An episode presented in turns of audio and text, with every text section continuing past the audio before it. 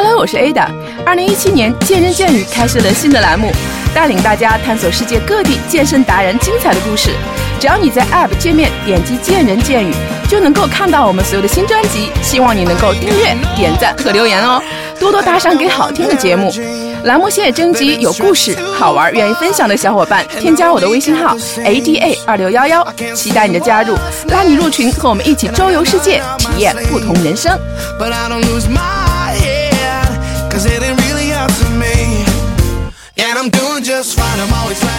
Hello，大家好，我是快健身的 Ada 姐。我的听众里啊，有很多女生经常问我一些关于健身的问题，我发现也是大部分女性的普遍关心的内容。所以呢，我就把关于女性健身的话题专门整理了一下，做成了两期节目，请来专业的教练给大家解答，相信对你们有所帮助哦。精彩马上就来，千万别走开。首先还请我们今天的嘉宾跟大家打个招呼吧。亲爱的健人健语的听众朋友们，大家好，我是健身教练梅健。梅不是倒霉的梅，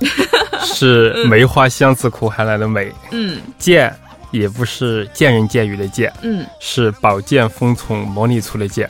今天非常高兴来到见人见语栏目，和大家一起分享女生健身方面的话题。想必我一开口，大家都猜到了，我是哪里人？是的，你猜的没错，我是四川人。嗯，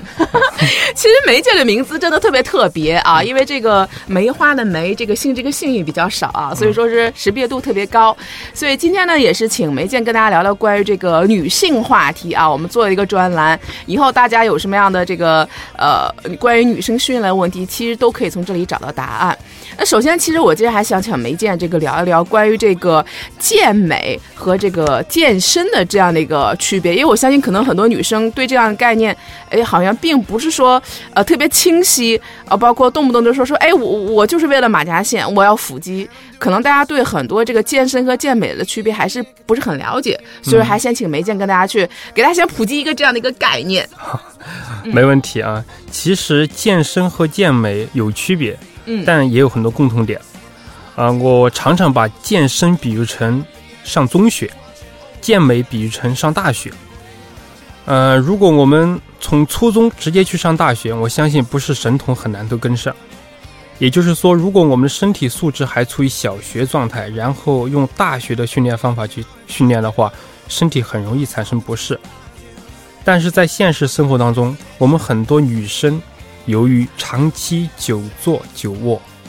生命在于静止，唯一的力量训练就是拎包，唯一的有氧运动就是去卫生间，身体素质长期处于一种含苞待放的阶段。嗯所以这时候如果我们训练方法不合适，就很容易出现一些问题。嗯，比如说哪些方面的一些问题呢？嗯，比如说我们刚开始没有训练基础啊，就做很大重量的训练的话，容易对各个关节造成压力过大，容易受伤嗯啊，这是一个问题。嗯、第二个区别呢，就是从审美的角度去区分。其实健身，我觉得就是为了穿衣美，嗯健美是为了脱衣美，因为我们普通的健身爱好者每天大部分时间还是穿非运动装，所以穿衣显瘦、脱衣有肉是我们的健身目标。如果你的身身材穿上你的和你同样身高比例的衣服不是特别合适，你就这就证明你的身材需要改善改善。比如说我，我以前的肩比现在要宽，嗯背比现在要厚，但是我就每天穿着运动装，穿着嗯背心儿短裤，感觉还挺美滋滋的。嗯呃，当然是有一天我换上一个正常一点的衣服以后，我就发现我穿 M 号的衣服肩合适，嗯但是我的袖长和下摆就不合适。我穿 S 号的衣服，嗯、袖长和下摆合适，但肩你感觉特别紧。嗯，穿上裤子以后，大腿就像蒸好了馒头一样向外突出，所以说真是丑的让我无法直视。我觉得梅姐说的啊，真的是这个说的特别实在啊。就像我说的，很多男生，比如说我们练那个呃肩宽啊、背啊，包括胳膊啊，可能就是穿着背心儿和下来是最好看的。的确是穿着正装的时候，可能基本像红宇，你知道，他都要定制的，你知道吗？比如说他穿衬衫，还有因为他胳膊还有腿太粗了，一般因为很难去满足他，可能有人也觉得这个不好看。嗯哎，所以今天为什么我们说给大家这个呃聊聊健美和健身的区别啊？你要知道你这个明确自己健身的目的，嗯啊，所以说呃这个还是挺重要的啊。所以说呃刚才通过梅健的这个这个举例，我们要知道我们健身的目的，你是为了这个你的目的是什么？到底是为了这个脱衣服好看，还是穿衣服好看？其实还是练的方向还是不太一样的。对，有一些区别。啊、嗯最后我就发现，要想穿衣服好看，肌肉不是越多越好，不是越大越好，嗯而是应该根据自己的身材比例、骨骼大小、五官形态去设定自己的肌肉的维度和线条的长度和纹理的清晰度。比方说，一个长得像周迅这样娇小可爱、柔美的女生，如果练练肩的时候把肩再练得宽一点，把手臂练得再粗一点，大腿、小腿的维度再增加一点，嗯反而会破坏她的五官身材所呈现的美感。嗯，哎，我觉得梅健真的是，尤其是针对于为什么针对于女生啊，其实我还是希望有一个这个天使的脸庞和魔鬼身材。其实我心目中最最完美的女性，你知道，嗯。就是就是呃，十二月份在上海，你知道要有一个维密大秀啊。哦其实我觉得维密呃 model 他们的身材其实就是我非常喜欢的，你知道嗯。又不会过于像你说强壮，嗯。但是又有训练的痕迹，嗯。然后女性线条又很又很明显啊，嗯。比如说前凸后翘，其实这个就是我想要的那种健身的一个目的。所以大家，我相信大部分女生肯定还是不想练成，比如说呃，你看有些那个国外 ins 上的女生，那个比如说八块腹肌，对或者很强壮的大腿。巧克力块儿，对对对，但是因为他们为什么看起来很协调呢？刚才这个梅健说的特别重要，因为他们整体的这个身材比例和他们的外貌还是很协调的，嗯因为他们有翘臀，他们臀部部分就是非常翘啊。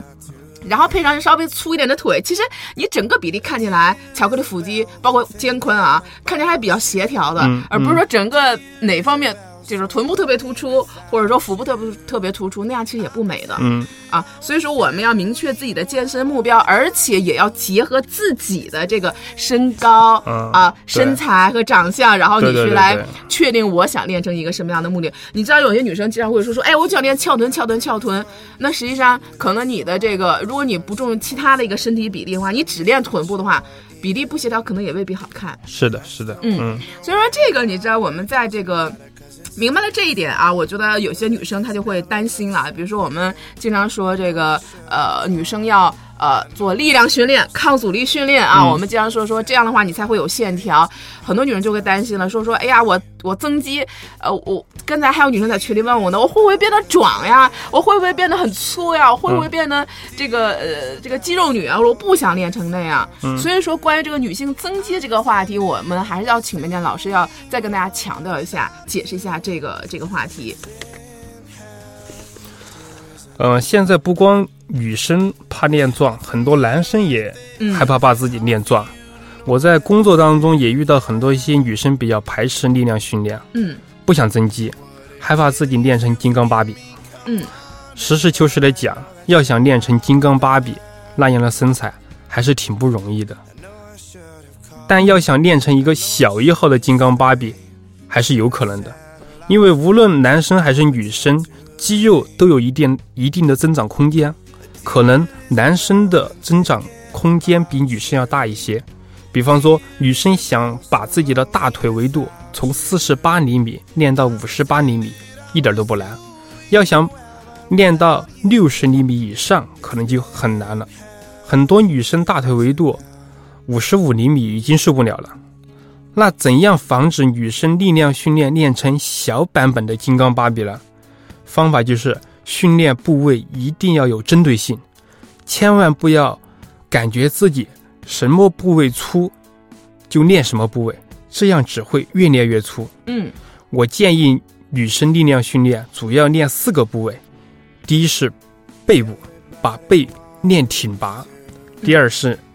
胸部，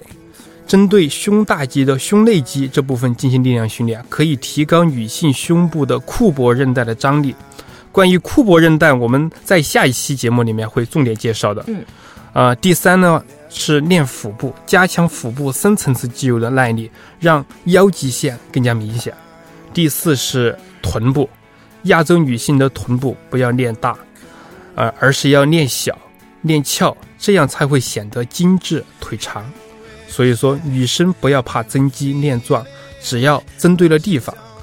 练对了位置，是不会显得壮的，只会越练越有型，越练越完美。哇，我觉得梅姐说的这个真的特别好啊！因为增肌，大家第一个想法、第一个念头，大家可能感觉到整个人一下都壮起来了。嗯对对比如说你的对对肩呐、你看男生练的肩呐、胸啊、背啊，然后你会觉得，哎，大家觉得最好的，呃，比如说你看 ins 上，包括一些国外的一些那个健身的啊、嗯健身达人，都是很壮很壮的。而且我也看过一些女生的金刚芭比，你知道国外对啊、像一些这个欧洲的一些女生啊，我觉得、嗯哇塞，这个身材还是第一个一说增肌，大家马上脑脑袋里浮现出的全是像这些画面，觉得整个人壮，很壮很壮的。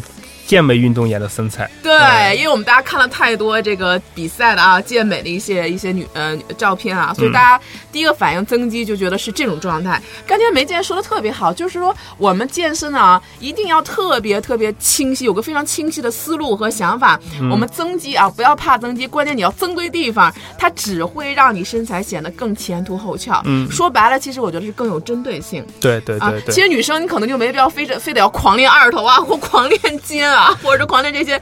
呃，这些地方它可能会让你显得比较壮，尤其上半身啊。Yes，所以嗯我觉得这个梅健给我们这个思路特别好，我们增肌增对地方的话，你身材肯定会越来越好。那这个我们会在下期啊，呃，专门针对训练会给大家有个更多的一个呃解释。嗯，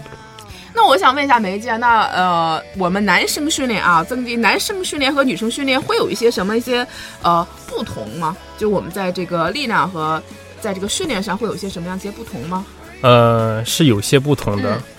呃，我们在生活当中是提倡男女平等的，嗯，但是在训练方面的话，我们是提倡男女有别的。还是有些区别的啊，在训练的时候。对，嗯，呃，首先我们从训练目标肌肉肌肉群来看，男生和女生在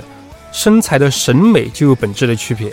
比如说，男生喜欢练斜方肌上束，就是呃，脖子后面说白了对啊，对对对，耳耳垂下面这块肌肉，呃，这块肌肉练发达以后，感觉很有力量感。呃，但是如果女生这块肌肉练于过于发达的话，就会显得脖子特别短，冬天穿高领毛衣特别不好看。嗯呃男生还喜欢把我们的肩背练宽，从后面看成倒三角，感觉很 power，很有男人味儿。对，如果女强壮啊，对，如果女生的肩背练宽了后，就显得很 man，缺少女人味儿。这样的女生在机场，在机场，呃，挎个包，拎两个密码箱，也不会让男生产生怜悯之心。所以，训练目标肌肉群很重要。还真是啊。其实我们女生健身的啊，我们训练当然是希望自己更有型啊，更更更身材更美啊。对，所以刚才这梅姐举的这个两个例子还真是，呃，比如说在男生训练的一些，可能训练方式上，可能比如像增肌啊、减脂啊这些，可能不会有大的一些差异，但是在这个训练的肌肉目标上，嗯其实大家可能还是会有一点差异。女生可能还要更多的针对像刚才梅健说到那几个那那几个呃肌肉群啊，嗯可能更。最好更加强那边啊那些肌肉群的训练，那可能对于一些其他，比如像斜方这些啊，西方很多男生去练的，啊，对对对对因为这个以前我们也做过一期节目，其实斜方肌练得好的话，也是高手水平的一个表现，而且它让人整个的上半身，呃，还是非常呃显得有力量，而且也是嗯。非常重要的一块儿。嗯，所以针对这一块儿，我觉得女生的话跟男生训练的，就是训练目标和这个目的还是有差异的，嗯。不能完全按照男生就是所有的一些肌肉群这样去这样去练啊。其实除了这一块呢，我还有一个呃一个问题啊，就是说也是在我们群里出现女生训练，就是说出现频率非常高的一个话题。嗯啊，就是说这个女生生理期到底可不可以练呢？可不可以去健身房呀？可不可以跑步？如果是可以练的话，我们应该注意什么样一些问题呢？呃，这个问题也是我在呃工作当中很多学员问我的问题。嗯啊，其实这个问题从两个方面来讲，啊，一是针对生理期没有任何不适，每次生理期来就是来无影去无踪，这部分女生是可以健身训练的，但是尽量不要做高强度的心肺的心肺耐力训练啊，比如说蹦蹦跳跳的训练动作，建议先不要做。嗯呃，而且尽量选择站姿和坐姿的训练动作，训练部位，嗯、胸、背、臀为主，感觉不太方便的训练动作，不要强求。嗯呃，第二个呢，就是生理期有些不适的女生，如果不是特别严重，建议可以做一些低强度的有氧训练，不建议仰卧休息，因为生理期的很多不适是因为盆腔的血液循环不通，挤压周围的神经造成的。适当的活动活动，促进血液循环，坚持一段时间，反而可以消除这种不适。嗯，其实梅姐说的这个，其实这个话题啊，我我是有一个就是有一个体会啊，是有个转变过程的。因为我可能我自己在生理期的时候，身体是属于非常不适的那种，嗯所以以前有朋友有有女生问我我说：“哇塞，练什么练啊？你只能休息啊，卧床休息。”因为我在生理期那几天，我可能休息比较多，因为一个是身体不舒服，第二又特别懒，嗯所以说我又特别不愿意动，所以说我自己觉得，哎呀，这个生理期是不能练的。说那个你你你这个练你哪还有力气练呀？嗯但是后来我就发现啊，其实很多女生，呃，我也很羡慕她们。就像梅姐说的，有些人她是没有什么不适的，对对对觉得就是跟平常一样，没有任何不适。呃，所以说其实也我我突然发现这个问题，我就发现哦，其实我也查过一些资料，嗯我就会发现实际上。有些女生在生理期呢，她是可以进行运动的，嗯而且做一些力量的一些训练啊。嗯只是刚才梅姐也说了，呃，比如说你我们呃在做一些呃力量训练的时候，我看过一些就是不要做这种大重量的和嗯突破。比如说要挑战突破瓶颈期大重量的训练，你不要去做。还有就是说，我们呃不要去做，尽量不要去做这个身体扭转和腹部扭转的嗯呃这样的一些运对动。所以说，大家还是可以去做一些力量训练，只是要注意这个这个强度。啊，嗯所以说，呃，包括像一些呃心肺的，像 Tabata 呀、HIIT 都算了，是吧？对对这个心肺要求很高的，包括一些跑跳的动作，大家还是不要去做了。而且我记得我以前有一个听众，一个粉丝，然后他呃去报名参加了这个马拉松，嗯没想到这个可能生理期提前了，嗯他问我要不要跑，当时我说我说不要跑呀，马拉松呀那是，我说强度比较大。强度强度很大的，但是他还是还是去跑了。后来嗯我其实有点担心，他后来跑完了之后，我问他，我说你你你有没有什么特别不舒服啊？因为我跟他说这种，因为马拉松毕竟四十多公里啊，嗯我说你这强度很大，他说还好，嗯因为我就说他还是比较年轻，因为他的确不想放弃这次机会。你知道马拉松马拉松要摇号的啊，嗯还有一些，所以他也为了这个筹备很长时间，所以他还是跑了。当然，我还是呃不要建议我跟他说，尽量不要去跑这个马拉松。嗯，呃，我以前也有个学员，呃，大概三十多岁，嗯呃，每周三次训练，训练了半年，从没有间断过。嗯，我，没有一天休息是吗？对我在想，哎，不是女孩子都有生理期吗？为什么从来没跟我说过这件事情啊？嗯最后我就，呃，非常不好意思地问一下，哎，我说，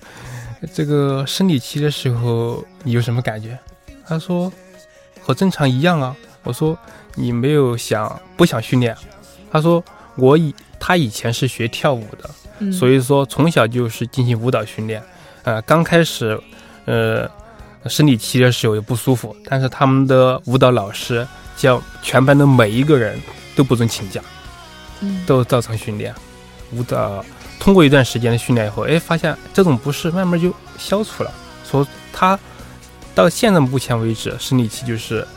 没有什么任何不适的感觉。啊，这我觉得这和他以前学舞蹈这个运动经历还是有关系的。嗯，但是大家还是这句话啊，大家呃，我们还是普，不管你是这个有有感觉还是没感觉啊，我们还是建议在生理期的时候，你还是要稍微调整一下你的这个训练的一些方式、强度，关键是强度啊，嗯嗯包括我们的方式，包括扭转的这个运动，不要去做腹部扭转，当然也不要去游泳，因为我看过，就是在女人在这还是最好不要去游泳啊。所以说，这个大家可以根据自己的身体的呃反应，包括可以说跑跑轻松跑跑步，刚才梅健提到了，可能跑跑步它会有助于你血液的一个循环啊，嗯可能反而会好一些。所以大家一定要听从自己身体的一个反应，然后去选择一个合适的一个强度去做这样的一个一个训练啊。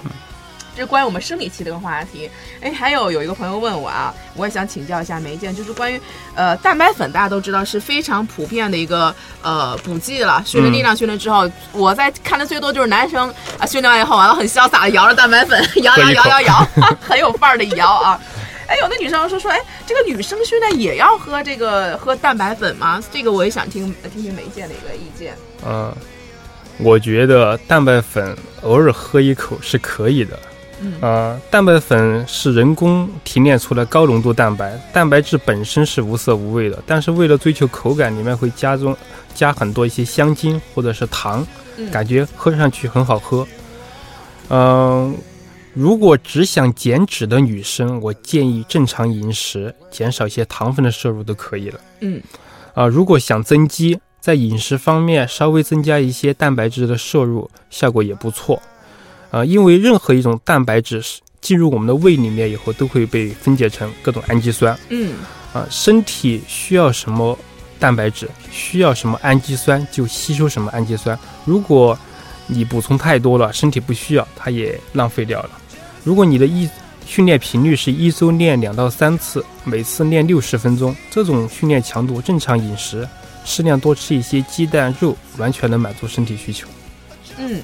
就是关于这个蛋白粉呀、就是说，呃，我也看过一些，因为呃我们身体这个肌肉的合成，蛋白质和碳水是必不可少的一个成分啊。嗯我也看过一些公式，比如说，啊，对于普通人来讲，你没有运动训练的话，比如说你每公斤体重增加零点八克，摄入零点八克这个蛋白质就可以了。比如说你要有一些运动的，可能是到呃一点五克，最多不要超过两克啊、蛋白质有这样的一个说法。当然，这有个前提就是说。你要有运动强度在那里面啊，因为男生的运动强度它还是呃比较大的啊。一般来讲，可能女性的训练强度可能没有男生那么大。实际上，我们以前在做补剂当中也说过这样的话题，就是说大家还是可以从日常的饮食当中去摄取足够蛋白质，嗯去满足你身体的需求啊。如果你在平时日常饮食当中，你觉得你可以摄取足够的，哎，其实。你就可以不用喝这个补剂，也不是必须的。但当然，如果你比较像 A 蛋比较懒，也很少去 做饭啊，或者很少去去特别摄入的话，其实补充这个蛋白粉，呃，也是可以的，因为它也是一种蛋白质的一个来源，啊是对你日常的补充也是没问题的。对，嗯，如果你正常饮食，肉和鸡蛋都没有少吃，再喝嗯蛋白粉的话，嗯蛋白质就容易补充过量。嗯啊，身体长时间一种营养素补充过量的话，必定会影响你对这种营养素的吸收和调节功能。嗯比方说，我一天补充五十克蛋白，嗯我身体现在能吸收四十克，吸收效率是百分之八十。现在我每天补充一百克，但我身体的只能吸收四十克，吸收效率变成了百分之四十。有一天我不喝蛋白粉了，或者我的肉、鸡蛋吃的少一点了，每天蛋白质补充又回到了五十克，这时候我的身体只能吸收二十克了，因为吸收效率只有百分之四十。嗯，所以说，这种吸收调节的能力就会被干扰，长期以往的话，就会造成我们对某种营养素的呃摄取不足。我觉得你说这个意思是指我们对蛋白粉会有依赖吗？嗯，身体可能会不是对蛋白粉会有依赖。如果你补充大量的蛋白质的话，嗯身体觉得，哦，你每天需要补充这么多嗯蛋白质，我就吸收这么一点点就能满足身体需求了。嗯就是人体的吸收蛋白质这个功能效率它会降低。啊，因为它比如说你你它已经习惯于快速吸收了啊，啊它可能自己就懒得去呃分解食物中的那个蛋白质，你是指这个意思是吗？呃，不是 分解食物中蛋白质，比如说它的，功能，它这个功能就会减弱嘛？这个这个倒是我第一次第一次听说啊。嗯呃，比如说你现在呃身上有一千块钱。嗯。啊、你去买菜的话，你肯定是呃随便买，不讲价啊，那、提着就走。如果你身上只有五十块钱，嗯。你就要计算着，哎，我买这个多少钱，嗯。买那个就要，他就会计算着去去花费。如果你现在身体补充大量的蛋白质的话，身体觉得啊，反正我有的是蛋白质，我随便吸收点就可以了，会造成我们人体这种吸收蛋白质的一种惰性。嗯。啊。如果你哪一天，呃，蛋白质补充不是那么充足了，它可能这种惰性还保持着，它的吸收效率可能就会降低。嗯，所以说这个是有个前提的啊。我觉得大家对每天的这个自己的蛋白质摄入量是有一定的计算的，我相信这个也是有公式，大家会了解的。嗯啊，我们的这个前提是说，如果你的日常生活中，大家还是说，呃，如果你的日常饮食可以满足你的蛋白质摄求呃摄取量，那你是不需要过多的一些营养补剂，其实没必要的。嗯如果你要是呃，你计算一下，你平时日常从日常食物中摄取蛋白质不够的话，你是可以通过这个蛋白质脂、蛋白粉啊、嗯来补充的嗯啊。所以说这个是大家呃记住这点其实就可以了。没见的意思就是说，大家不要过多的呃去觉得蛋白质摄取的越多越好啊，觉得我可能摄取越多，我可能对我身体也好，其实不是这样对，。不是说健身一定要喝蛋白粉。对对对，所以说这个也是大家呃要注意的。所以说女生喝蛋白粉也是没问题的，关键看你自己的需求嗯和你自己的实际情况，啊还看你平时的饮食结构。饮食结构，嗯。我们在这个女生减脂时的饮食会有一些什么样的一些误区嘛？包括在你的这个对于女性的训练当中，你的女性会当中，你会发现大家在这个减脂时饮食会有一些什么样的一些呃问题嘛？嗯、我觉得现在最大的误区就是在减脂期间的话，脂肪和蛋白质摄入太少，糖分摄入太多。很多女生会感觉吃什么身体就会容易长什么，吃肉的话就会长肉。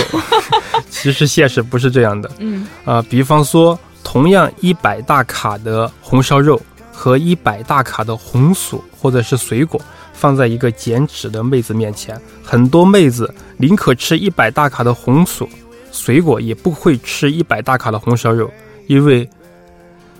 红薯粗粮啊。健康啊，水果补充各种维生素，多好啊！嗯其现实情况是，吃一百大卡的红烧肉反而比吃一百大卡的红薯水果有利于减脂。嗯啊，因为红薯水果里面淀粉和糖含量非常高，吃下去以后，我们的血糖会升高很快。血糖升高以后，我们的乙酰就会分泌胰岛素来降低血糖。胰岛素是一种促进脂肪合成的激素，促进脂肪合成的激素一多了以后，分解脂肪的激素就会很少。当胰岛素把血糖降低以后，饥饿感又会产生，又会想吃东西。嗯如果你吃了一百大卡的红烧肉的话，我们的血糖很稳定，胰岛素分泌也不会增加，啊，那分解脂肪的激素胰高血糖素就会增加。这样算下来，一天脂肪分解的时间也会增加。一百大卡的红烧肉还有一个作用就是可可以提高饱腹感，会让你情不自禁的少吃很多零食。这样一天下来，脂肪分解的时间增加了，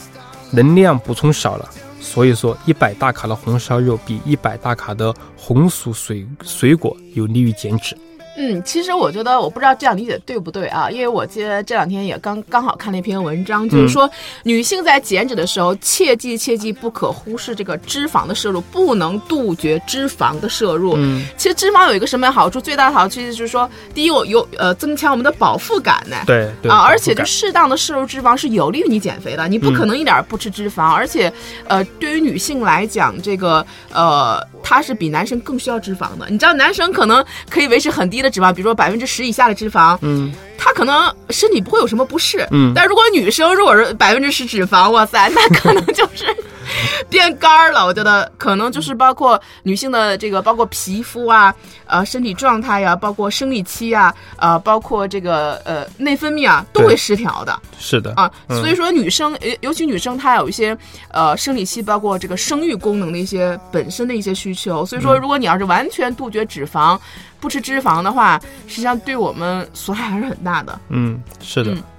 所以说，这里这个刚才梅姐也说说，呃，大家还是可以适当吃些肉的。当然，这个脂肪我们也分这个饱和脂肪酸和不饱和脂肪酸，是吧？嗯不饱和脂肪，那大家可以，如果你呃在减脂的时候，大家可以更多的摄取一些不饱和脂肪，比如像我们说的这个呃牛油果呀，嗯是吧？包括这个呃橄榄油啊，或菜籽油啊，其实这些也是大家摄取这个呃好的脂肪的一个来源，但是绝对不能不吃脂肪。对。如果你一餐当中有半个牛油果的话，嗯，那你吃的炒菜里面的油就要少。如果你又吃牛油果，又吃炒菜，嗯啊、又吃肉，这脂肪就多了，就一长脂肪了。对，因为以前我们都知道这个牛油果这两年特别火啊，尤其在这个，我觉得全是这个国外的 ins 上那个朋友圈啊，大家觉得牛油果好像是一个特别高大上、特别好的一个，呃，一个一个水果，它呃，比如说呃，可以补充我们的脂肪，但是它的这个热量是非常非常高的。有人说一天一个，哇塞，他姐一天一个，那那你不胖谁胖啊？对所以它的其实脂肪含量很高，虽然是好东西，其实我们也要控制它的一个热量啊。嗯所以说其实刚才梅健说了，我们一天半个其实就足够了。嗯，我觉得半个就有点多，四分之一我觉得就可以了。梅姐样好吧？你在减脂期，尤其在减脂期对对啊，对嗯其实还是还是要呃保守一点，因为毕竟你平时还要摄取一些菜呢，可能也会有一些油啊，比如说，嗯所以说这个大家四分之一比较比较安全一点。是的，嗯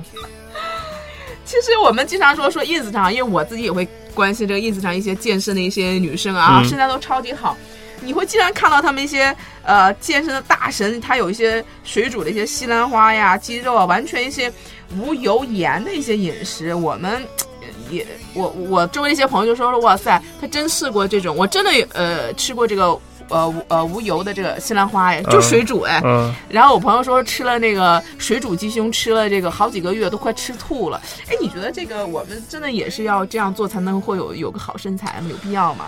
呃，其实我们吃水煮的西兰花鸡胸肉也是可以的。嗯针对减脂这样的饮食结构，再配合训练，肯定是有效果的。但问题是，这样的饮食结构很难长期坚持，无法长期坚持，就无法长期保持。减完以后也容易反弹。嗯，我相信这些大神也不是天天都这样吃。有些健美运动员在比赛前为了快速的减脂可能会这样吃，但我们之前也讲过，健身是一种生活状态，健美是一种竞技比赛，比赛是成绩第一，生活是健康第一。健健康的饮食原则是什么都吃一点，但什么都不多吃，这样的营养摄入才会均衡。这样的营养结构才会长期坚持下去，这样减掉的脂肪才会一去不复返，不然永远挥之不去。嗯，其实就像我以前经常说的啊，我说前两天，哎呀，我说我、呃、又喝酒了。其实我觉得，其实梅家说的特别对，其实该吃吃该喝喝，生活也不能完全特别那么苦行僧一样，都没有乐趣了，是吧？女生你喜欢吃甜品，你可以吃一点嘛，对吧？嗯男生你喜欢喝酒，那你就喝嘛，你也没必要说为了健身，你的生活变成一个苦行僧一样，呃，这不能这不能吃这个，不能吃那个，呃，我觉得生活就没有乐趣了。对，这样会怀疑人生的。这不是我们健身的目的啊！健身是一种生活状态。对对对，啊我们是一个健康的，是让自己有生活更有品质的，会让我们状态更好的。对我，我始终觉得健身是服务于生活的，嗯目的是为了提高我们的生活质量的。嗯，比如说，女生喜欢吃甜点，感觉没有甜点就没有人生了。那对啊 OK，比如说我今天这顿饭，我我吃完以后，我不吃主食，我也不吃水果，嗯。我把甜点这部分能量来代替替代一下我的主食的热量，这也是没有问题的。嗯，不要你吃了水果又吃了主食，再吃甜点，嗯。这就不太合理了。嗯，所以说我们说，呃，刚才梅姐说的特别好，我们的这个健身是为了服务生活的，我们的生活不能被健身绑架，我觉得真的是这样，嗯啊，所以说，呃，也希望大家能够，呃，通过健身让自己生活越来越好啊。那梅健，我为什么呃也是今天请梅健来做我们的节目呢？因为梅健他有自己的一个公众号啊，因为我经常看这个梅健自己的一些发的一些嗯文章，哎，我觉得也是非常非常不错的。那梅健也有自己的工作室啊，也有自己的学员，那能不能跟大家去呃介绍一下你的这个你自己的工作室一个状态，包括你自己的公众号，可以跟大家去呃交流一下，大家可以有更多人去跟你有一些交流。嗯，呃，我现在主要是在槽外收获的上头空间代北。京啊，嗯，对，呃，平时也抽空去一些公司做一些健身健康知识方面的讲座，教大家一些简单实用的健身技巧。啊、我始终觉得健身不是只有进了健身房才叫健身，也不是离开了健身房就不叫健身。嗯、我觉得健身知识是包括在我们生活的生活的方方面面、点点滴滴、一举一动、一做一立。如果想了解更多、更全面的健身知识的话，可以关注我的个人的微信公众号 “mg Fitness”，让我们一起努力，让健身无处不在。嗯，所以说大家可以关注这个梅健的公众号啊，MJ Fitness。啊、这个也是梅健经常会有一些内容更新呢，大家可以更多的跟他去交流。今天呢，也非常感谢梅健做客我们的健人健语，和我们分享了关于女性训练的一些知识啊。在下一期里呢，我们会专门针对女性在训练身体各个部位会关心的一些问题，包括一些臀腿啊、腰腹一些训练的内容，敬请关注。如果你也喜欢运动健身，欢迎大家关注我们节目的公众号，添加 ADA 二六幺幺微信，加入节目群和各地的粉丝分享交流。我们下期不见不散 Bye. See you after.